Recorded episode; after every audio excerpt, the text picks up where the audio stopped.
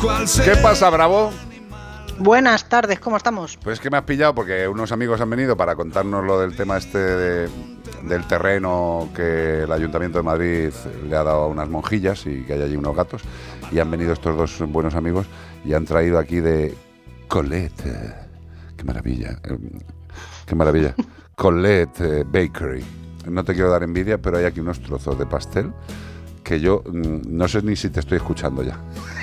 Escucha, no te preocupes que yo todavía no he comido, con lo cual el pastel me viene demasiado pronto. Para Bueno, luego sí. Yo creo que lo que voy a comer. Bueno, ¿qué nos vas a contar, Marta Bravo?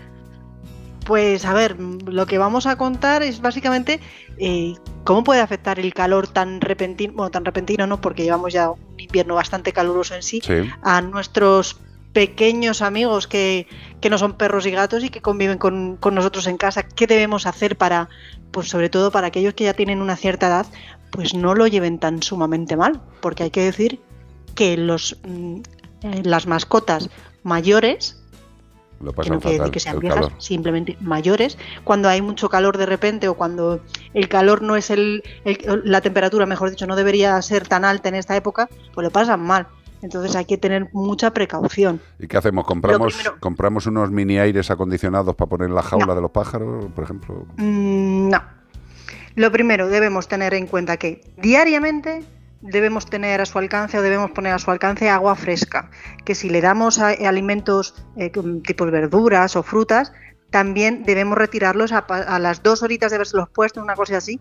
Pues lo ideal es retirarlo para evitar que, que empiece a desprender olores, que pues vayan moscas, porque ya hay moscas y, No, no, y puedan tener. ¿Eh? Y además que si dejas algún tipo de fruta y como fermente, el pájaro se pilla un pedo, pero vamos, como si se hubiera ido de fiesta a, a un after. Perdóname, el pájaro, la cobaya, Hombre, total. el conejito, todos pueden, pueden tener serios problemas.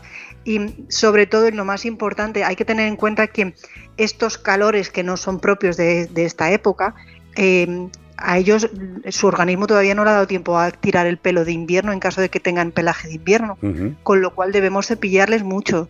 Debemos cepillarles todos los días un poquito para evitar o facilitar, mejor dicho, que ese pelo mm, que tienen que cambiar, pues eh, se quede ahí acumulado y les genere mayor sensación de, de calor. Claro, Aunque yo- también es cierto que en ocasiones el pelaje mm, hace de aislante térmico, pero claro. eh, pero si está bien cuidado, de- claro, evidentemente. Claro. Yo me imagino a la gente escuchándote ahora mismo que tiene un háster Roborowski en casa, o sea, un háster pequeño, y, No, hombre, dice, no. y dice, ¿con qué cepillo yo a esto?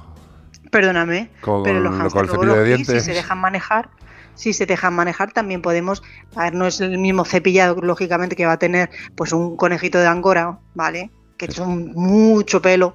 Entonces, eh, pero sí que necesitan, pues que le, con, con estas manoplas que son guantes, Sí. que nos ponemos en que la manita, con pues pequeños deditos to- toda la palma de la mano, Exacto. ¿no? Con eso, frota- Exacto. con eso coges a- a- al hámster Roborowski no le como, frotas. como si no fuera le una frotas que te veo croqueta. venir. Que le- no, te, no le frotas que, que te veo venir. Como una No, croqueta, Marta, de verdad que lo estoy visualizando. No, no, no, No. le acariciamos y simplemente al acariciarle pues ya estamos estimulando o estamos facilitando la caída de ese pelaje. Pero Perfecto. ojo, que no solamente en las aves, en, las- en los pequeños mamíferos lo pasan mal con este calor, los reptiles, Hombre. los exóticos que tenemos en, en casa, em, ahora con, con estos subidones de temperatura, ellos... Pues por la época es que además sería lo lógico, pues solemos tener puestos sus mantas calefactoras, sus calentadores de agua para las tortuguitas estas que necesitan parte de, las- los acuaterrarios, vamos. Sí, no, y parte en parte incluso los acuarios, te- también hay que tener mucha prudencia cuando suben las temperaturas. claro. Ojo, porque claro, nosotros ponemos la- el calefactor y dices, ah, mira qué bonito que lo tengo puesto a 25, 28, 30 grados, que es la temperatura que necesita. Pero si en el- la temperatura exterior sube, lo mismo es una sauna lo que tiene mi, amigo en- en su casa. Totalmente. Entonces debemos prestar muchísima atención a los termostatos, que normalmente ya es súper importante que los tengamos bien calibrados para que no hayan picos de temperatura o para que eh, parezca que tiene una temperatura y luego sea inferior y eso haga que nuestra mascota se, se constipe, por ejemplo, se ponga enferma, sino que ahora ellos también sufren golpes de calor. Hombre, nos ha fastidiado, tío. Claro, Eh, imagínate, si estás habituado a estar a 28 grados y de repente se pone a 35, pues hombre, bien no lo vas a pasar. No, no, no, la verdad